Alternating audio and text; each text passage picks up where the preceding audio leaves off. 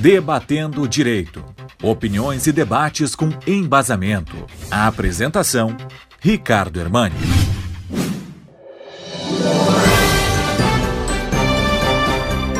Começo essa segunda-feira com uma reflexão sobre democracia.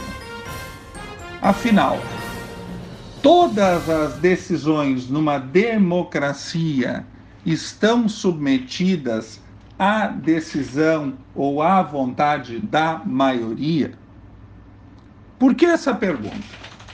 Estava verificando o site do Supremo Tribunal Federal e, novamente, Daniel Wilder, eu observo a existência de ações importantes questionando sob a relatoria do ministro Lewandowski, por exemplo, a questão da obrigatoriedade ou não dos passaportes de vacina nos institutos federais e principalmente uma que me chamou a atenção, uma arguição de descumprimento de preceito fundamental, a 929, de relatoria da ministra Carmen Lúcia, que basicamente questiona, basicamente questiona uh, a consulta a consulta pública feita pelo Ministério da Saúde sobre vacinação de crianças de 5 a 11 anos.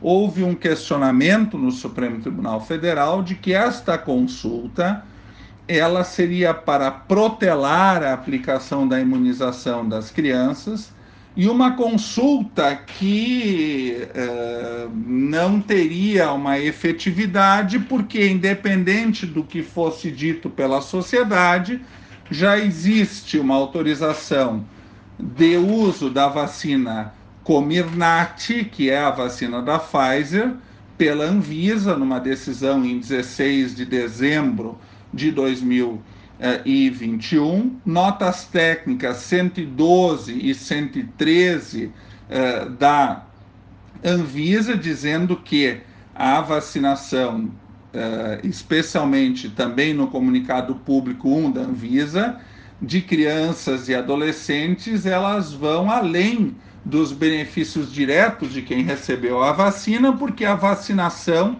além de beneficiar as crianças e adolescentes, também evitam que elas sejam agentes de transmissão do vírus, muito especialmente agora, diante da variante Omicron, Omicron que é uma variante extremamente uh, transmissível. E ainda uh, que a vacinação ela seria importante para uma maior segurança é, para o retorno às aulas, né, ao, ao, sistema de presencialidade nas aulas, igualmente também questionada uh, nesta ação que a decisão vai contra uh, outros países que já estão apro já, já aprovaram a vacinação de crianças e adolescentes, especialmente na comunidade europeia, no Canadá e nos Estados Unidos. Tudo isso em que eu falo, estou verificando aqui no âmbito da ação citada. E também que a decisão da Anvisa teve amparo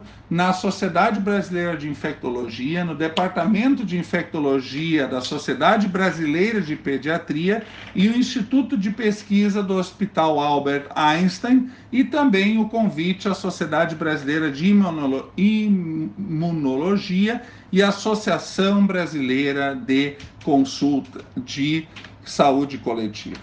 Digo tudo isso para afirmar que a consulta pública nestes casos não é a melhor forma de garantia da democracia.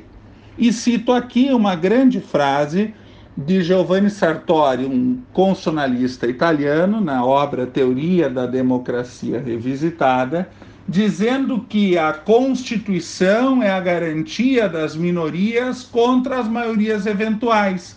Ou seja, neste caso, o valor constitucional do direito à saúde, o valor constitucional da tutela de crianças e adolescentes e principalmente da possibilidade de redução deste público como vetor de transmissão, especialmente para idosos, das novas variantes, serviria por si só de justificativa e estaria acima do chamado escrutínio e vontade da maioria.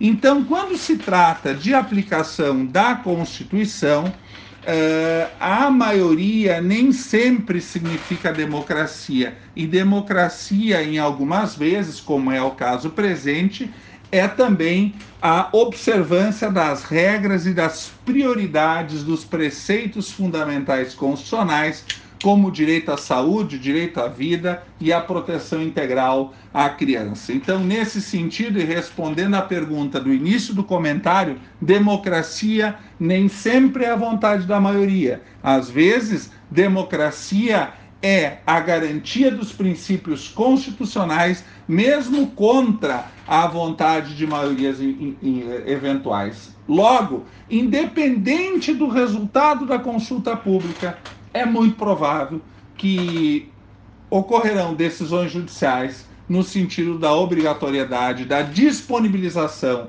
dos imunizantes da Pfizer para crianças de 5 e adolescentes até 11 anos. Com isso, eu me despeço, reiterando que eu desejo um 2022 em que maioria, política e ciência não se confundam e cada espaço específico fique com as suas premissas, com as suas prerrogativas, mas sem dúvida a maioria não pode ir contra as decisões científicas. Uma boa segunda-feira a todos e até a próxima semana.